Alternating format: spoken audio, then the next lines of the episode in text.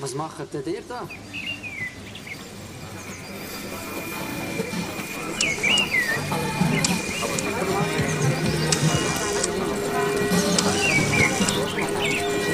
Design. Design. Design. Design.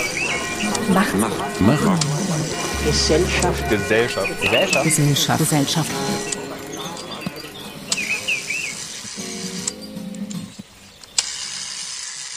Liebe Zuhörende, herzlich willkommen zu Design macht Gesellschaft, dem Designforschungspodcast des Institute of Design Research an der Hochschule der Künste in Bern. Mein Name ist Arno Görgen Und ich bin Elian Gerber. und heute sprechen wir über Design, das sich bewusst für einen positiven sozialen Wandel einsetzt. Dazu haben wir eine ausgewiesene Expertin eingeladen. Minou Afsali ist ausgebildete Produktdesignerin und hat an der Hochschule der Künste in Bern den Forschungsbereich so Social Design aufgebaut. Und über viele Jahre hat sie auch dort ähm, Master Design doziert und war Teil der Institutsleitung. Als Designforscherin hat sie sich spezialisiert auf interdisziplinäre, diversitätssensible und partizipative Forschungsmethoden, die sie unter anderem in Projekten zu Städtebau, Wohnen im Alter und Gesundheitskommunikation weiterentwickelt hat. Seit Februar 2022 leitet sie den Bereich Forschung am Swiss Center for Design and Health. Herzlich willkommen, Minu. Hallo.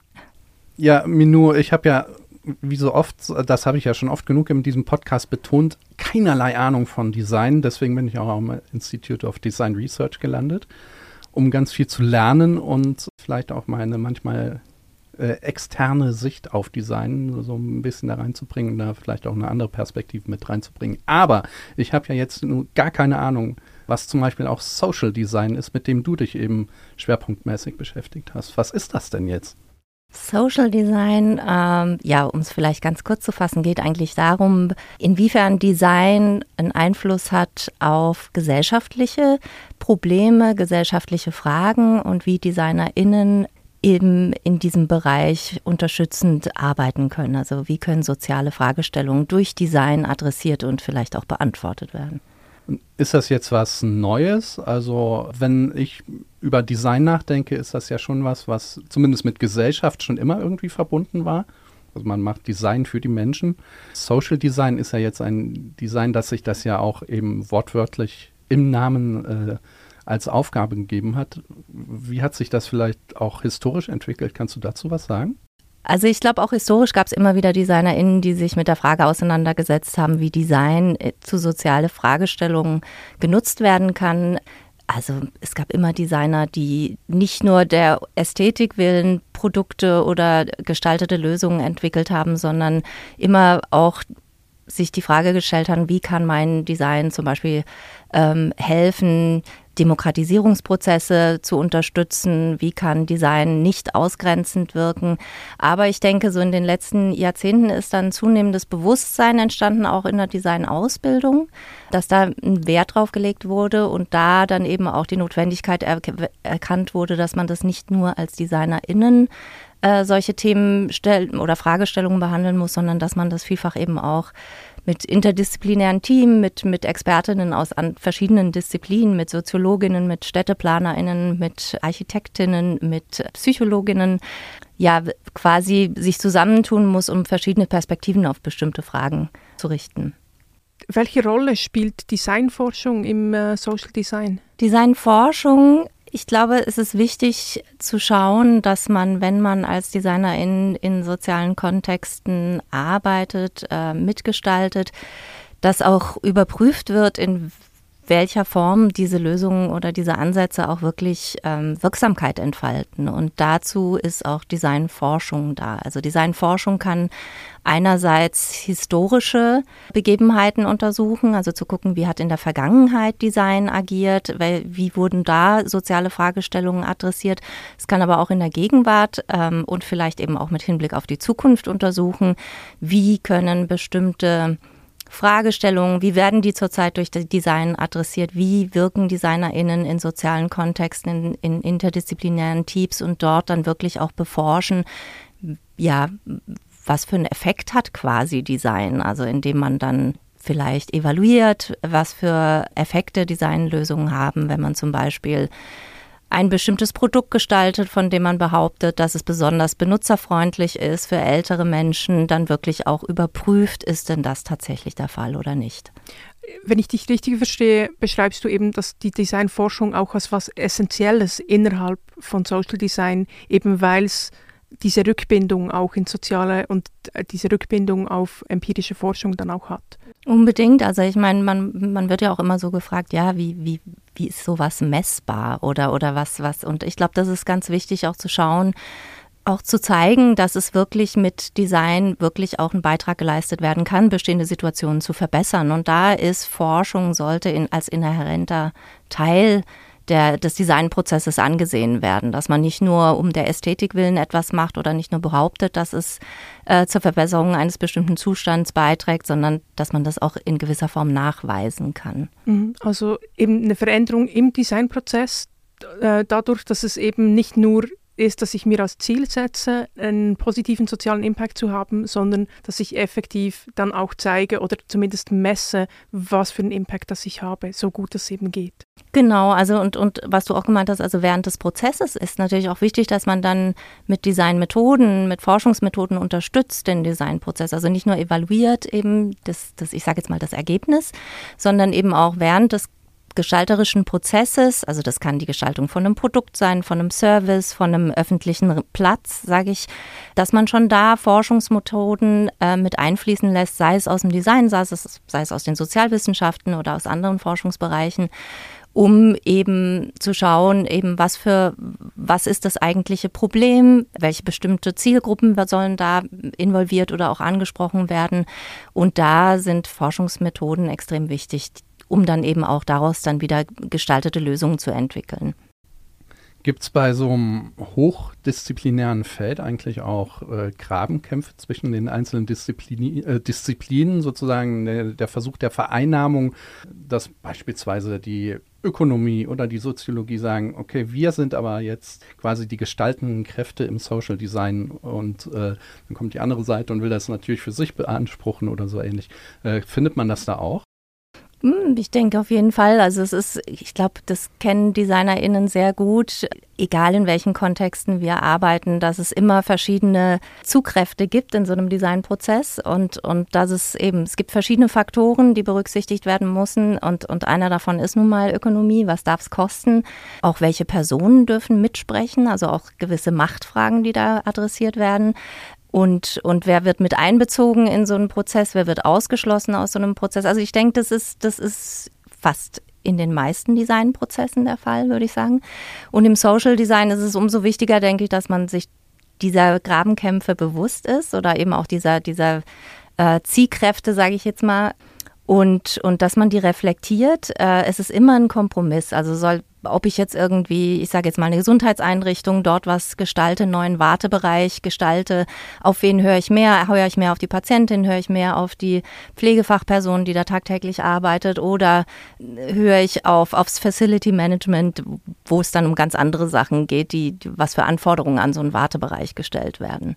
Kannst du vielleicht an einem äh, Projektbeispiel mal erzählen, wie ihr da mit diesen Fragen um Macht und, und soziale Verantwortung umgeht? Ich kann vielleicht ein konkretes Projekt, was wir jetzt seit 2019 momentan dabei sind. Ähm, das ist ein die Universitäre Altersmedizin Felix Platter Spital. Das ist eine geriatrische Klinik wo es darum geht, die Innenraumgestaltung dahingehend zu optimieren, dass sich ältere Patientinnen und die Patientinnen, die dort behandelt werden, sind zum größten Teil, haben eine kognitive Beeinträchtigung oder zumindest eine Sehbeeinträchtigung, dass deren Orientierung im Krankenhaus gefördert wird. Und in diesem Prozess sind wir als DesignerInnen, sind wir erstmal uns die Räumlichkeiten anschauen gegangen und haben äh, Interviews geführt mit Pflegefachpersonen, mit Ärztinnen und haben die erstmal gefragt, wo sie glauben, dass Handlungsbedarf besteht. Warum können sich ältere Menschen, deren Angehörige, aber auch Mitarbeitende des Krankenhauses nicht so gut orientieren im Gebäude.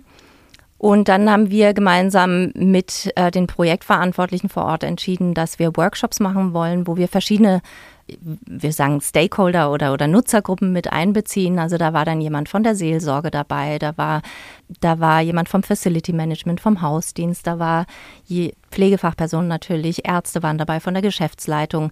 Und, und wir haben gemeinsam mit den Leuten quasi diesen Prozess moderiert. Wir haben Workshops gemacht, um zu gucken, was, wo besteht wirklich Handlungsbedarf, wo priorisieren wir auch Bereiche, in denen wir handeln wollen, bis hin zu den gestalteten Lösungen, die dann eben auch immer wieder evaluiert werden mit den äh, Personen vor Ort, die dort arbeiten. Und ebenso der Aspekt von, von wie gewichtet ihr da was? Oder diese verschiedenen Interessen, die auch da drin sind? Ja, ich denke, das erfordert einfach, dass man ja transparent kommuniziert gegenüber den Personengruppen, mit denen man arbeitet, dass man aber halt auch irgendwann entscheiden muss oder gemeinsam priorisieren muss, also im Idealfall auch in so einer Gruppe, die mal definiert wird.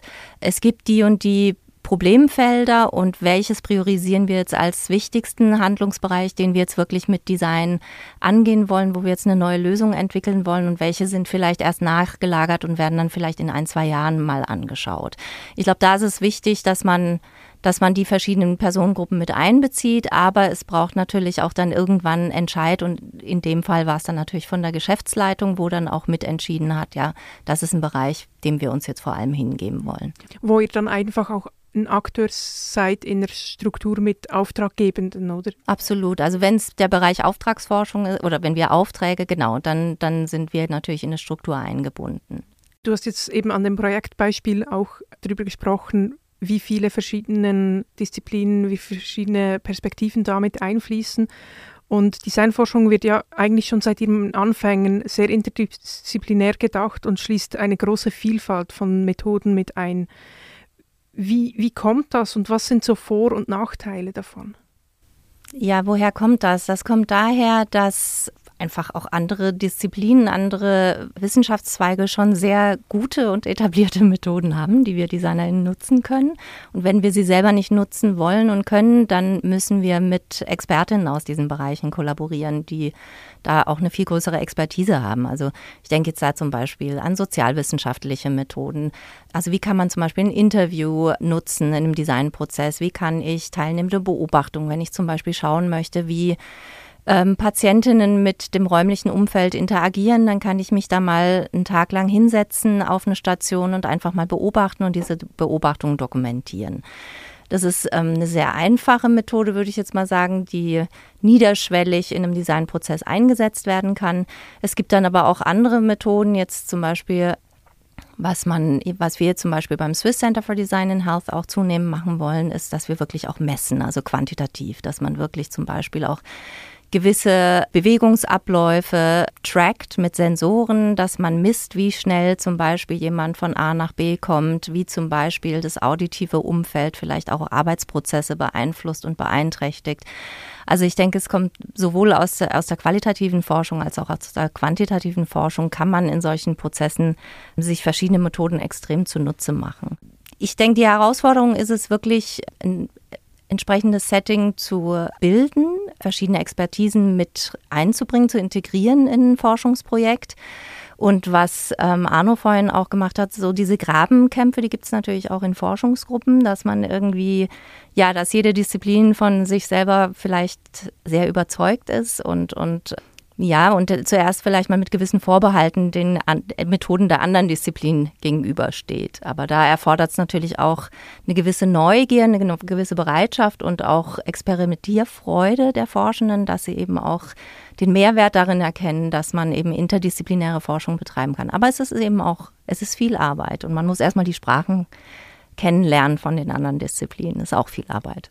Sind solche Projekte im Social Design eigentlich auch an sowas wie ein ethische Richtlinien gebunden? Also wie wird das evaluiert? Ich kann mir das nicht so, so ganz vorstellen, wie man da vorgeht, dass das dann auch, also bei normalen Forschungsprojekten gibt es ja dann oft äh, eine Ethikkommission oder ähnliches. Äh, gibt es das bei euch dann auch? Also ich spreche jetzt mal vor allem in dem Bereich, wo ich überwiegend arbeite, das ist der Gesundheitsbereich. Wenn wir zum Beispiel Forschungsanträge einreichen, wo wir mit Patientinnen arbeiten, dann müssen wir das über eine Ethikkommission erstmal beantragen oder genehmigen lassen, erstmal abklären lassen, ist die Ethikkommission dafür überhaupt zuständig oder nicht. Das sind kantonale Ethikkommissionen. Und dann gibt es natürlich auch die Möglichkeit, dass man innerhalb eines Projekts ähm, so gewisse, so ein Beirat, ich sage jetzt mal zum Beispiel einen Ethikbeirat integriert oder dass wir, wir sind jetzt gerade an einem Forschungsprojekt dran, wo wir ein sogenanntes Advisory Board integrieren wollen. Da sind dann Leute aus der Forschung, aber auch aus der Praxis drin. Und wir wollen zum Beispiel auch eine Patientenvertretung drin haben, dass man eben auch sicherstellt, dass diese Projekte oder die Ergebnisse, die man generiert, dass die halt wirklich auch praxisrelevant sind und nicht abgehoben und, und äh, eben auch von verschiedenen Expertinnen und Experten, die ähm, jeder in ihrem Bereich eine Expertise mitbringt, eben auch kritisch reflektiert und evaluiert werden. Hm. Ich könnte mir auch vorstellen, dass das zum Beispiel am Swiss Center for Design and Health eh eine relativ große Rolle spielt dann, oder?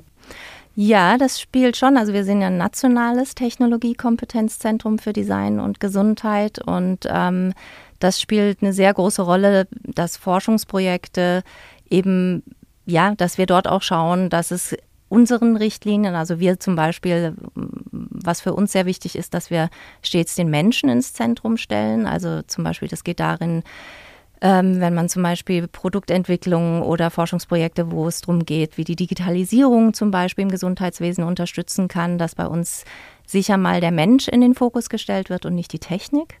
Ich glaube, das ist so ein Paradigma, was für uns sehr wichtig ist und was wir auch mit unserer Forschungsarbeit versuchen ähm, zu verfolgen.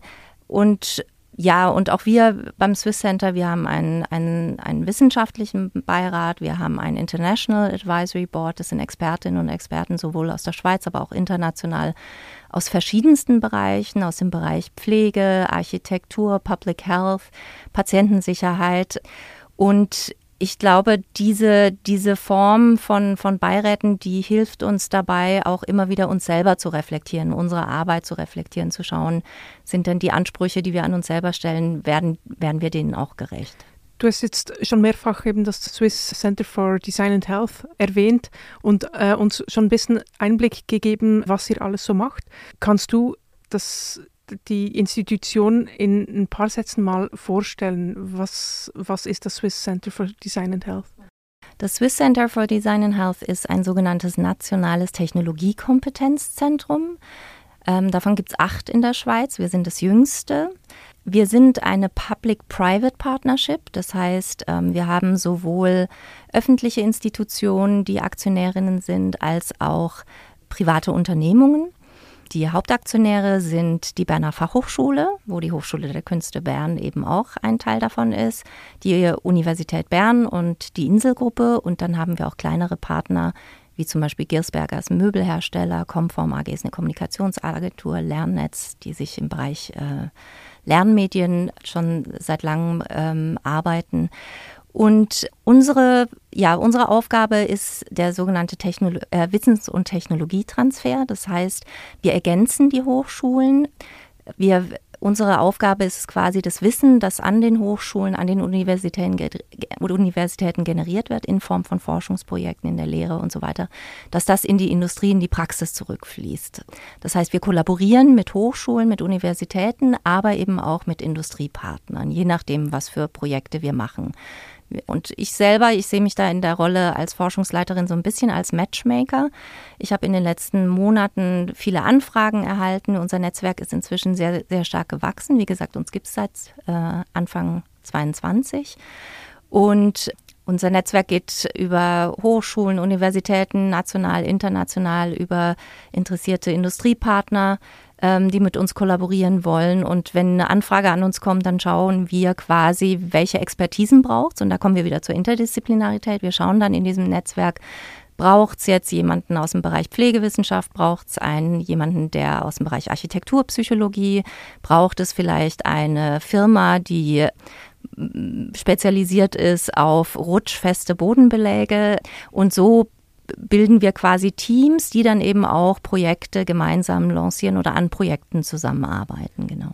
Etwas, was euch ja zumindest europaweit auch auszeichnet, ist diese Prototyping Space, den ihr habt, wo ihr in 1 zu 1 Größe relativ große Installationen auch nachbauen äh, könnt. Kannst du dazu ein bisschen mehr sagen? Du sprichst von unserem Living Lab. Genau. Äh, das ist, nee, heute ist ja alles auf Englisch, genau. Und das Living Lab, das kann man sich so vorstellen, das ist ein 2500 Quadratmeter großer große Fläche, ein riesiger Raum, eine große Halle. Ich glaube, die Decke ist zehn Meter hoch mit Kranen drin. Und in dieser Fläche ist die Idee, und das machen wir jetzt auch schon seit geraumer Zeit, dass wir dort quasi, ich sage jetzt einfach mal ein Beispiel, dass man zum Beispiel eine Station eines Krankenhauses, die in, sich in Planung befindet, dass man die zuerst mal als Prototyp aufbaut, gemeinsam mit den Personen, die dann vor Ort arbeiten, also Pflegefachpersonen, Ärztinnen, Ärzten, die testet, dass wir ganz typische Arbeitsabläufe, wie sie in der Pflege oder in, in, in der Medizin vorkommen, simulieren mit den künftigen Nutzerinnen und Nutzern, um zu schauen, wie das räumliche Umfeld diese Arbeits- und Behandlungsprozesse bestmöglich unterstützen kann. Wir arbeiten da sehr eng auch mit den Architektinnen zusammen die uns natürlich die Pläne zur Verfügung stellen. Das heißt, wir kriegen einen Plan, den können wir dank einer Projektionsfläche, die 600 Quadratmeter ist, können wir die mit zwölf Beamern in einer 1 zu 1 Größe projizieren. Wir bauen darauf mit Pappwänden die Wände auf, dass man auch so dieses Gespür fürs Dreidimensionale bekommt. Wir haben reelle Möbel oder Instrumente im Living Lab, aber wir bauen zum Beispiel Möbel, die teilweise auch äh, aus Pappe zusammen, also auch wirklich so Mockups nennen wir das ja im Design. Ähm, und die Nutzenden interagieren dann damit und, und wir beobachten sie. Wir haben ein bestimmtes Verfahren, was wir verwenden, um solche Bewegungsabläufe zu beobachten, um zu gucken, was für evidenzbasierte Designkriterien schauen wir uns genau an. Also zum Beispiel die Sichtbarkeit ähm, von innerhalb des Teams, wenn es miteinander ähm, arbeitet oder eben auch die Sicherheit von Patientinnen zum Beispiel, dass die Verletzungsgefahr minimiert wird. Und so schauen wir uns diese Pläne an, evaluieren die gemeinsam mit den Nutzenden und den Architekten und entwickeln dann Empfehlungen zu Handen der Architektin und den verantwortlichen Personen, die dann die wieder nutzen, um die Pläne zu verbessern. Bis dann quasi, also die, der Vorteil davon ist, dass wir relativ frühzeitig in Planungsprozesse mitarbeiten können und eben solche Pläne überprüfen können und, und ich sage jetzt mal schwerwiegende Fehler vermeiden können, indem man eben ein frühzeitiges Prototyping und Testing macht. Mhm. Und dazu kommt ja auch noch, dass ihr Räume, die effektiv in Gebrauch sind, damit ohne den Betrieb zu unterbrechen untersuchen könnt. Genau, also auch das wäre eine Möglichkeit, wenn man sagt, also wir machen Projekte vor Ort, also wie vorhin zum Beispiel Felix Platter Spital, was ich gesagt habe, da sind wir vor Ort, das Gebäude steht schon, da geht es darum, wie kann man das bestehende Gebäude durch eine Adaptierung der äh, Signaletik, der Farbgestaltung, der Bildgestaltung optimieren. In anderen Fällen kann man sich auch vorstellen, zum Beispiel, wenn es darum geht, einen OP, der umgebaut werden soll, also einen Operationssaal, den könnte man bei uns eins zu eins haben wir jetzt auch schon gemacht, eins zu eins aufbauen. Die Tätigkeiten, die im OP gemacht werden, mit den Anästhesisten, mit den Anästhesiepflegenden, mit äh, dem ähm, OP-Team simulieren, um zu gucken, wie können zum Beispiel irgendwelche Verkabelungen, aber auch, wo, äh, wo ist der Kopf vom Patient, wie, wie muss der Raum am besten umgestaltet werden, damit er eben solche Prozesse unterstützt. Heißt das, ihr macht überwiegend Raumdesign und Architektur, äh, also im weitesten Sinne? Ich bin mir ja auch nie ganz sicher, ob die Begriffe dann immer so, so genau passen, aber eben in diesem Bereich oder macht ihr beispielsweise auch Produktdesign oder äh, genau. grafische Sachen oder sowas? Also wir sind momentan, unser ich sage jetzt mal, der größte Fokus momentan liegt wirklich auf den gesunden, äh, gesunde Bauten, also nutzerzentrierte und gesunde Bauten, sagen wir. Rein aus unserer, ja, aus unserer Entwicklung her sind das momentan sehr viele Gesundheitsbauten, also sprich äh, Altersheime, Spitäler und so weiter. Das Ziel ist aber, dass wir in der Zukunft zum Beispiel auch überprüfen, wie muss eine Schule gestaltet sein, damit sich Schülerinnen und Schüler dort bestmöglich konzentrieren oder eben äh, entfalten können im Lernprozess bis hin zum öffentlichen Raum. Und wir sind, machen aber auch Projekte, wo es darum geht, zum Beispiel, wie kann eine Website oder wie sollte eine Webseite gestaltet sein, damit die Nutzerinnen die Informationen bestmöglich und schnellstmöglich finden. Wohlwissend eben auch das meiste im Gesundheitsbereich. Also wir machen gerade ein Projekt, wo es darum geht, wo Pflegefachpersonen, äh, die Onkologie-Pflegefachpersonen ein Portal nutzen, wo Informationen zur Medikation und zur Verabreichung von von Medikamenten für die Chemotherapie äh, drauf sind. Wie ist diese Webseite gestaltet, diese Plattform? Wie könnte man die optimieren? Enthält die die wichtigsten Informationen?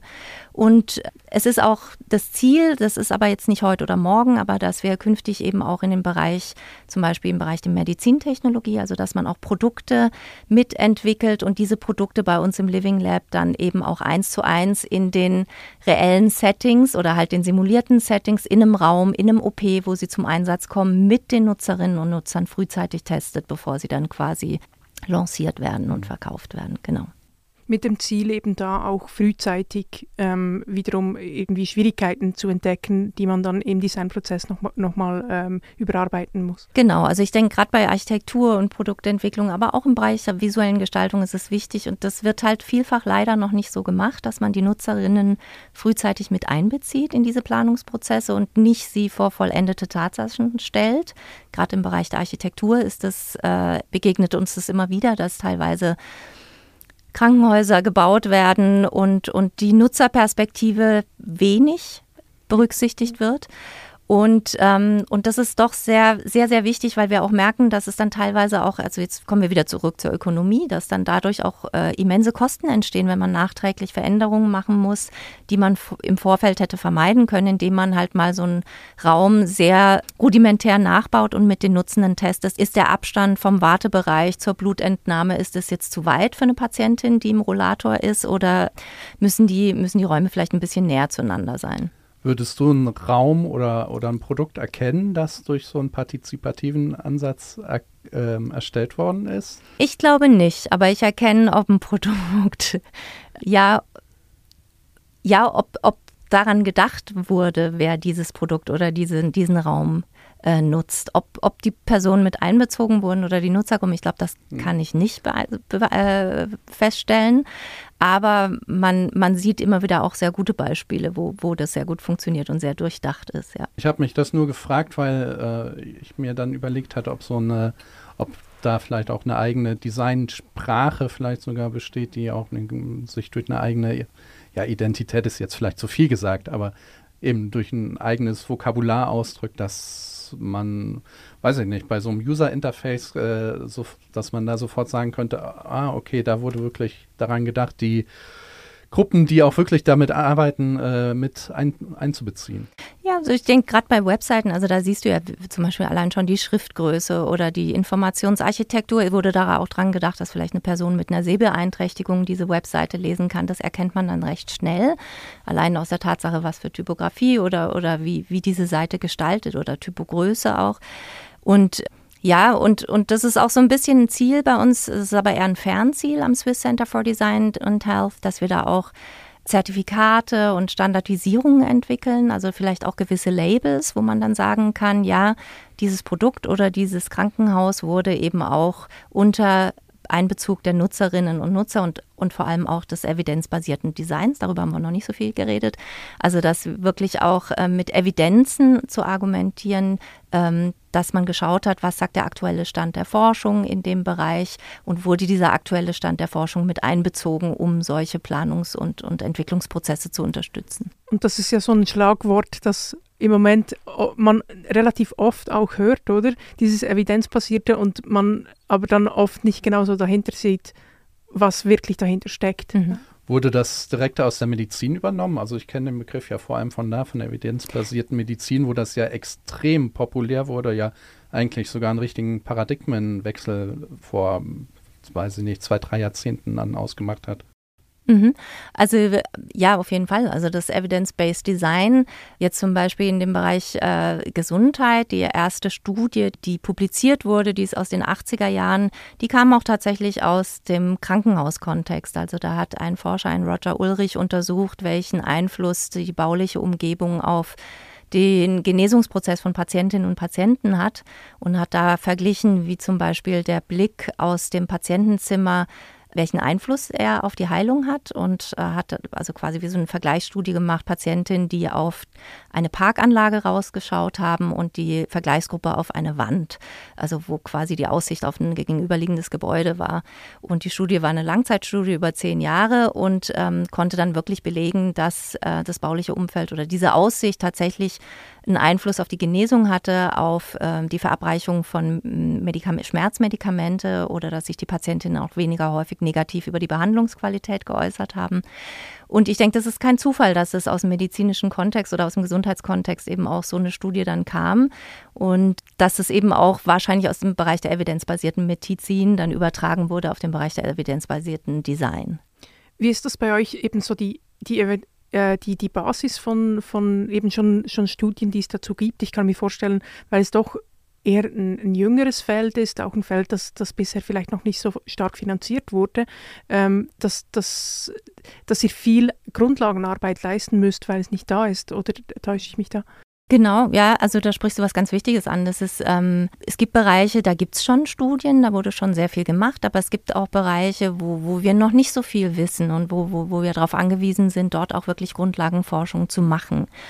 Also ich glaube, und da ist dann auch das Ziel eben über Forschungsprojekte, die dann beim Schweizerischen Nationalfonds eingereicht werden oder auch in anderen Fördergefäßen, dass wir dort die Grundlagen schaffen.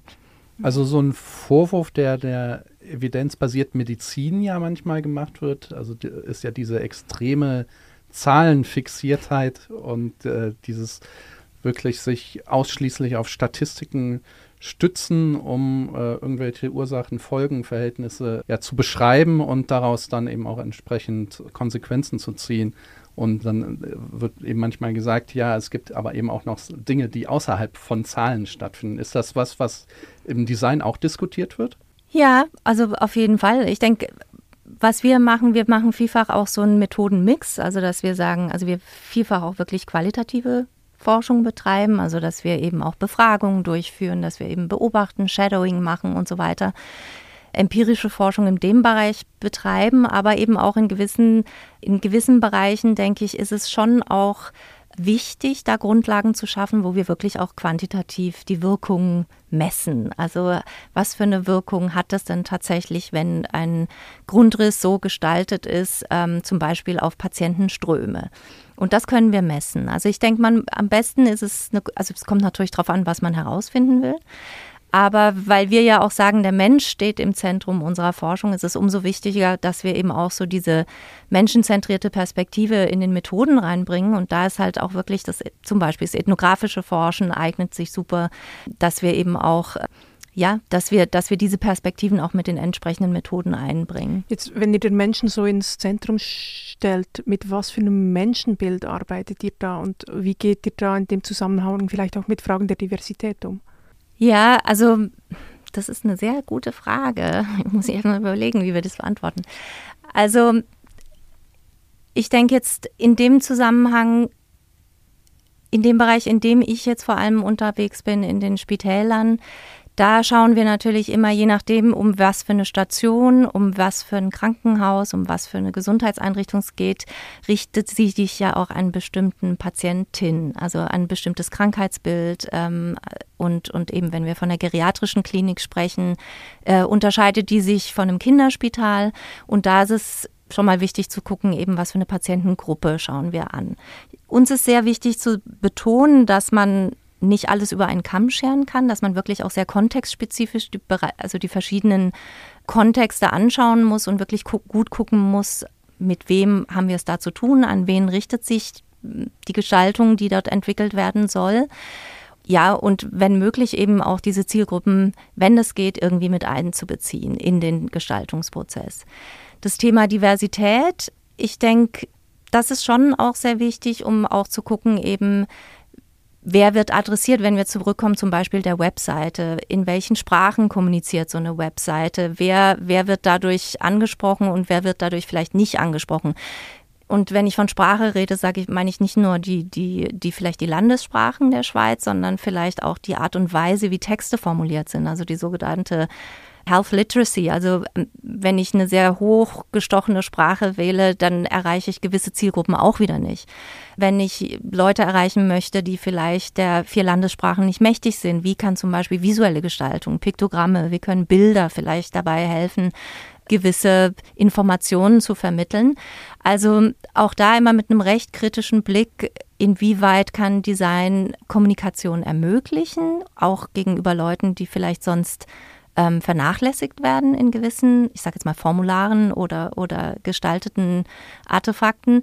Ja, und, und damit versuchen, bestmöglich Lösungen zu finden, die dann eben auch äh, eine sehr diverse Bevölkerungsgruppe ansprechen. Aber ich glaube, es ist immer wichtig, jeweils den Kontext, den spezifischen anzugucken. Also an wer, an wen richtet sich die Lösung oder, oder die, das oder um, um was es in diesem konkreten Fall und, und ähm, mit wem haben wir es da zu tun. Wie, wie siehst du das, wenn es um die Diversität der Forschenden selber geht? Ähm, ist das was, was ihr in den Projekten berücksichtigt? Oder wie, das ist ja auch eine, eine, Frage in Bezug auf Diversität, die man stellen kann.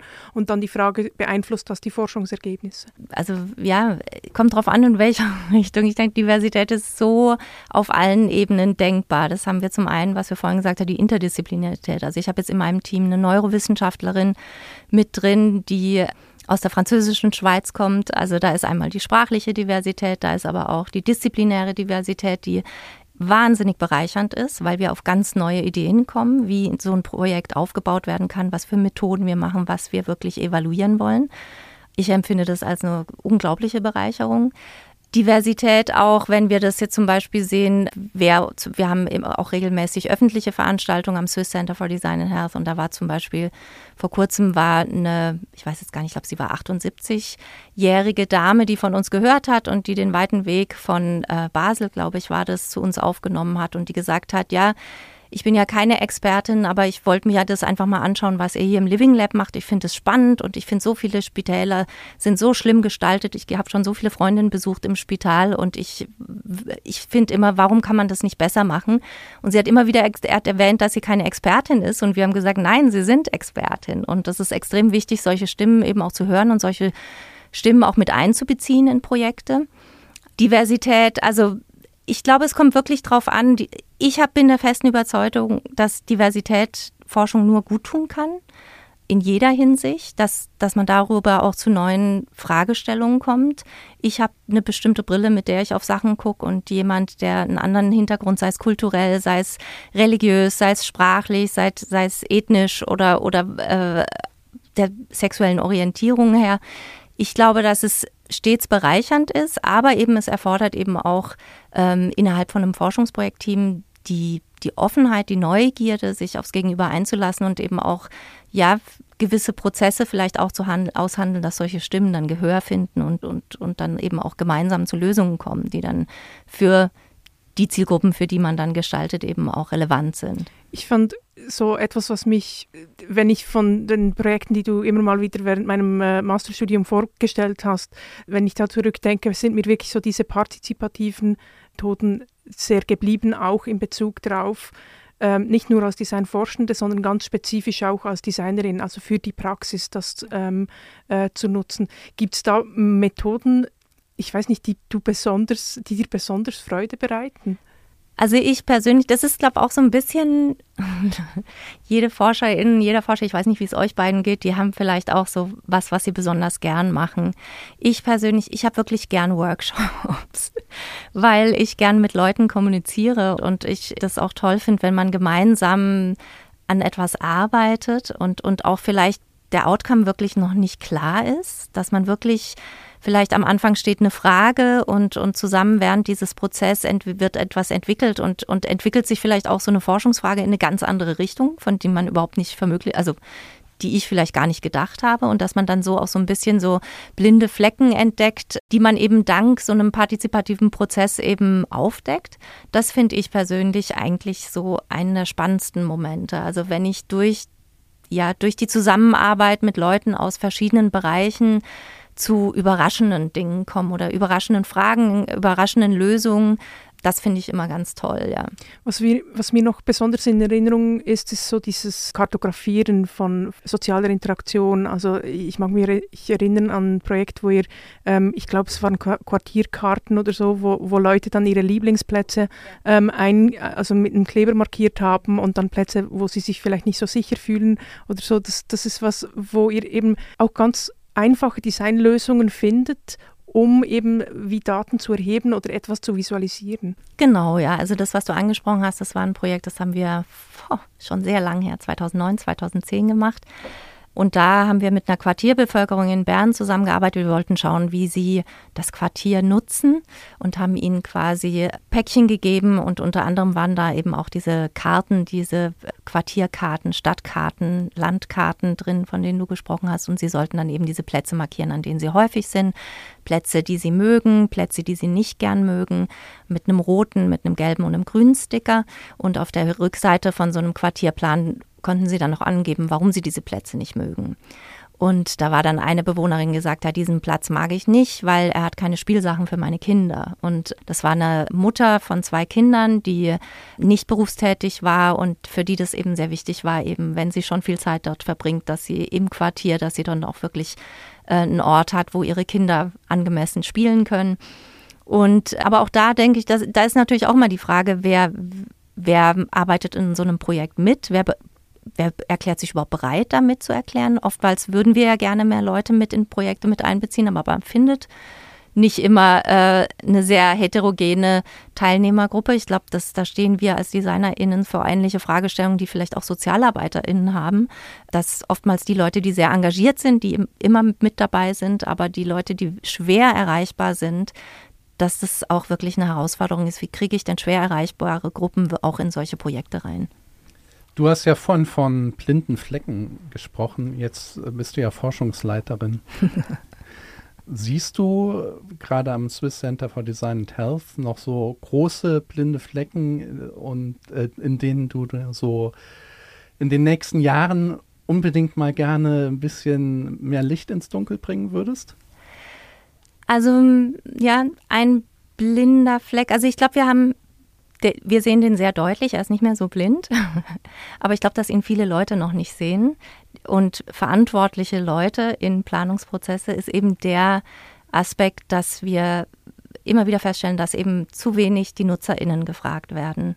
Wenn es zum Beispiel, ich komme wieder auf das Beispiel zurück, wenn ein Krankenhaus gebaut wird. Und ich denke, ich sage immer, eigentlich eine Pflegefachperson weiß viel besser als ich, was funktioniert und was nicht funktioniert in ihrem alltäglichen Arbeitsumfeld. Man muss sie einfach fragen.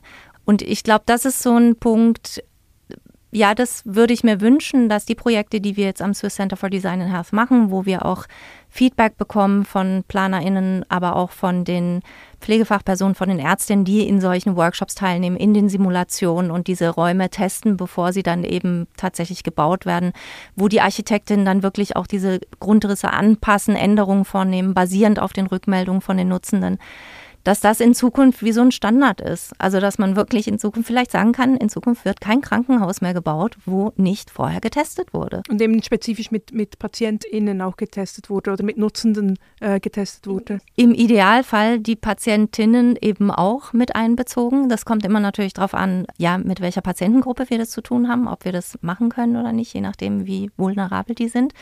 Aber mit Sicherheit schon mal auch die Personen, die dort arbeiten. Also auch die Angehörigen sind natürlich ein wichtiger Teil ähm, und, und die Patienten sowieso, ja. Das verändert ja auch diese vielleicht klassische Rolle von DesignerInnen, von den Lösungs-, den kreativen Lösungsentwickelnden so hin eben zu vielleicht Personen, die eben moderieren, diese, die diese verschiedenen Interessen zusammenbringen, die oder eben vielleicht sind da DesignerInnen dann auch ein Teil eines interdisziplinären Teams und es ist wie, es ist dieser Prozess, so wie du ihn schilderst, stellt für mich schon die, die übliche Designprozesse und die vielleicht traditionelle Rolle äh, von DesignerInnen recht in Frage auch und entwickelt da vielleicht auch neue Ansätze. Ja, also ich bin nach wie vor der Überzeugung, dass DesignerInnen, aus welchen Disziplinen sie auch kommen, dass sie bestimmtes Werkzeug mitbringen, das sie können. Aber es ist schon so, also jetzt, wenn ich jetzt meine Laufbahn anschaue, ich habe als klassische Produktdesignerin angefangen, habe gearbeitet in der Praxis und ich selber, ich mache jetzt keine klassische Gestaltung mehr. Also ich gestalte schon Prozesse, ich moderiere Prozesse, ich ermögliche die, aber ich habe jetzt die letzten, weiß ich nicht wie viele Jahrzehnte kein Produkt mehr designt. Und das sehe ich schon so. Aber ich glaube, diese Idee als Designerin, die vielleicht noch vor einiger Zeit vorherrschte, dass man eben Lösungen entwickelt von sich heraus, weil man es eben kann, das muss man sehr stark in Frage stellen. Und, und umso wichtiger ist es eben auch so, diesen, ja, diesen Nutzergruppen Gehör zu schaffen, für die dann eben diese sogenannten Lösungen sind, für die wir gestalten. Und von daher, ja, also ich denke schon, dass sich das Berufsbild also ich, das sieht man ja auch in der Ausbildung, ähm, sich verändert, dass die Studierenden auch teilweise, nicht überall, aber teilweise eben auch neue Methoden lernen. Also sie lernen sozialwissenschaftliche Methode des Interviews oder der Beobachtung mal einzusetzen. Natürlich nicht in dem Ausmaß, wie es eine Sozialanthropologin lernt, aber zumindest mal eine fokussierte Beobachtung. Wie kann ich die machen, um, um eben das in meinen Designprozess einzubinden? Besteht da auch manchmal so ein bisschen die Gefahr einer Überforderung? Für die Designer, meinst du? Ja. Hm, also ich, da muss man vielleicht ein bisschen unterscheiden. Also ich denke, für Studierende manchmal habe ich erlebt, äh, dass sich Studierende zu große Fragestellungen vornehmen. Also am besten gleich die ganze Welt verbessern wollen. Und da muss man, glaube ich, immer wieder oder habe ich die Erfahrung gemacht, immer sagen, was ist der Fokus? Mach mal, schlag mal einen Nagel ein und fokussiere da drauf. Und, und damit man da wirklich so ein Päckchen hat, was man bearbeiten kann. In Forschungsprojekten, jetzt wo wir sind, da ist es, glaube ich, wirklich wichtig, also man muss nicht die Alleinkönnerin sein, man muss nicht die eierlegende Wollmilchsau sein, sondern da ist es wirklich so das, was ich vorhin gesagt habe, so die Idee des Matchmakers. Wen braucht es am Tisch? Welche Expertisen braucht es, um das bestmöglich anzugehen oder so, ein, so eine Fragestellung zu bearbeiten und dann halt wirklich mit mit Expertinnen und Experten aus verschiedenen Bereichen zu kollaborieren. Das heißt also, man muss schon sehr, sehr früh lernen, irgendwie vernetzt zu denken, oder? Unbedingt, unbedingt. Und das ist eben eine Kritik, die ja eben so an Social Design teilweise auch gerichtet ist, ist, ist so dieses, das selbst, sich selbst auf, auf, aufspielen als Retterin. Und ich glaube, mit dem, wie du den Prozess beschreibst, ist das, also auch die Fragen, die ihr stellt, die sind so pragmatisch äh, in vielem oder das, was, was, was ihr konkret macht, das sind so pragmatische Fragestellungen, wo, wo ich finde, eben da lässt dieser Kritik auch viel, viel weniger Raum, oder? Ähm, eben das, was du auch äh, als, als Studierende, vielleicht kommt man rein äh, und eben will, äh, will herausfinden, wie man einen positiven Beitrag äh, leisten kann, aber da eben die eigene Rolle auch oder vielleicht auch die Demo zu entwickeln, die, diese, diese Veränderungsprozesse eben genau gezielt auch mit anderen zu gestalten und nicht eben selber äh, zu versuchen, in eine Autoritätsposition äh, zu kommen, um die Welt nach den eigenen Wünschen oder Bedürfnissen äh, spezifisch zu gestalten.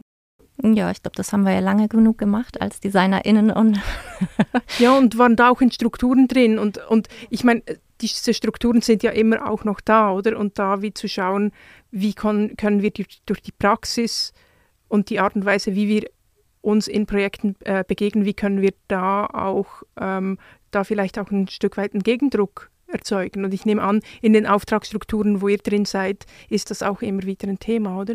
Ja, also ein Gegendruck, indem man vielleicht auch wirklich die Aufgabe dann wahrnimmt, einen Spiegel vorzuhalten oder dass man wirklich diesen Stimmen, die vielleicht vielfach auch überhört werden, Gehör zu verschaffen. Also dass man ja, dass man, dass man deutlich macht, dass es wichtig ist, dass man vielleicht auf bestimmte Stimmen hört. Das auf jeden Fall. Ich denke, ja, ich denke sonst, jetzt nochmal zurückzukommen zum, zum, zum Thema Social Design. Ich glaube, gewisse Sachen, ja, es sind dann auch Sachen, die dann vielleicht auch auf politischer Ebene verändert werden müssten, wo wir als DesignerInnen vielleicht dazu beitragen können, auf gewisse Dinge aufmerksam zu machen, die wir aber alleine gar nicht ändern können. Und auch das muss man natürlich realisieren, wie auch in ganz vielen anderen Berufen, dass wir Teil eines ganz Großen sind und, und dass es da halt auch verschiedene Hebel braucht, die man in Bewegung setzen muss, um da wirklich zu langfristigen Veränderungen zu kommen. Ich finde ich find das ganz einen wichtigen Punkt, so äh, dieses Design eben so stark hinter die Gesellschaft dann auch verortet und als Teil davon. Und durch je, je besser, dass wir drin sind, uns zu vernetzen und mit anderen zusammen Veränderungen mit zu bewirken, umso eher kommen wir eben in eine Gesellschaft, in der möglichst viele in möglichst hoher Diversität auch äh, Platz haben. Äh, ich habe jedenfalls unglaubliche Lust, jetzt euch mal in Biel zu besuchen. du bist herzlich willkommen. Das, das, hört sich so spannend an. Also ich bin ja eh, ich komme ja so mit einem Fuß ein bisschen aus der Richtung über die Medizinethik und Medizingeschichte und äh, mit dem anderen Fuß bin ich jetzt zumindest mit dem dicken C in der Designforschung. und äh, das hört sich echt wirklich einerseits super spannend an und äh, das Zweite ist, dass es auch äh, unglaublich wichtig ist, was ihr da macht, glaube ich. Mhm. Und ich finde eben so spannend, wie es ähm, Designforschung und Designpraxis so zusammenbringt. Also ich merke bei, wenn ich dir zuhöre, auch wenn ich die Projekte sehe, die ihr macht und eben spezifisch die Methoden, die ihr nutzt, von denen du jetzt einige besch beschrieben hast, das, das verändert meine Designpraxis und, und bringt so viel Neues mit, mit rein. Ja. Ja, und es ist auch, also es ist auch ein extrem bereicherndes Gefühl, wenn man dann ein Feedback bekommt von, von einer Pflegefachperson, die sagt, hey, das war so wichtig, was wir da gemacht haben. Und dass sie das auch so schätzen, dass dass ihnen Gehör geschenkt wird. Und das, das zu so bekommen und dass man Teil dieses Prozesses war, das hat auch was sehr Bereicherndes, finde ich, und so und, und zeigt auch, dass es wirklich auch wichtig ist. Ich finde, das hört man dir auch total an. Also, ja, dass die unsere ZuhörerInnen hören, äh, sehen das jetzt nicht, aber du hast auch immer so ein Leuchten in den Augen, wenn du davon erzählst. Das ist wirklich, doch, das hat einfach eine unglaubliche Energie, die du hier vermittelst und ich umso dankbarer bin ich einfach, dass du den Weg aus Biel zu uns gemacht hast und einfach mal von diesem wunderbaren Projekt erzählt hast. Vielen Dank dafür. Ich danke euch recht herzlich für die spannenden Fragen und ja auch an die Zuhörerinnen, wenn ihr irgendwann mal nach Biel kommen wollt. Wir haben verschiedene öffentliche Veranstaltungen. Da seid ihr ganz herzlich eingeladen. Es würde mich freuen, die eine oder den anderen mal zu sehen. Ihr habt ja auch sicher eine Homepage, die werden wir dann auch in den Shownotes verlinken. Da kann man sich dann auch informieren. Super.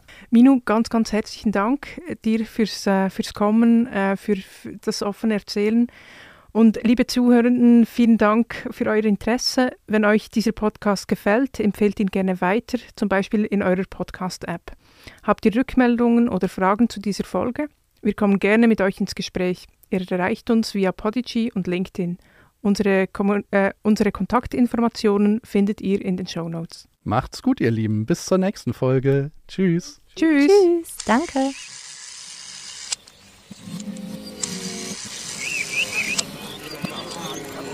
Verschnässe, verschnässe. Verschnässe, verschnässe. Verschnässe. Nase, Nase. Nase. Nase.